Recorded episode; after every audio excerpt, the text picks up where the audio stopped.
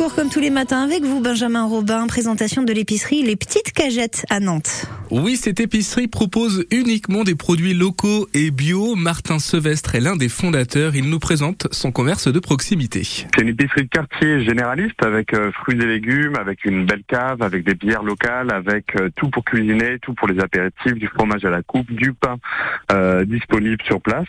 Donc c'est une épicerie qu'on souhaite euh, à contre-courant de ce qu'on voit un petit peu dans les centres-villes en ce moment, qui se parsèment de, de grandes distributions, de, des mêmes enseignes un petit peu partout, et aussi du développement des plateformes d'achat en ligne qui, euh, qui fleurissent.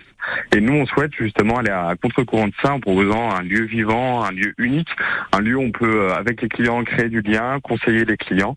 Tout ça en favorisant l'artisanat avec des produits qui sont en grande, en très grande partie locaux.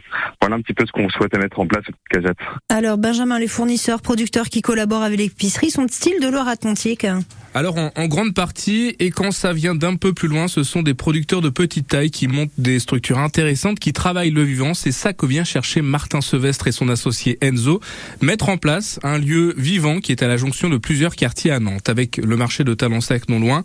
Ça permet donc aux gens du quartier de pouvoir trouver des produits de qualité. Sachez qu'une restauration est en place le midi, authentique et généreuse, avec des soirées dégustation qui vous sont également proposées.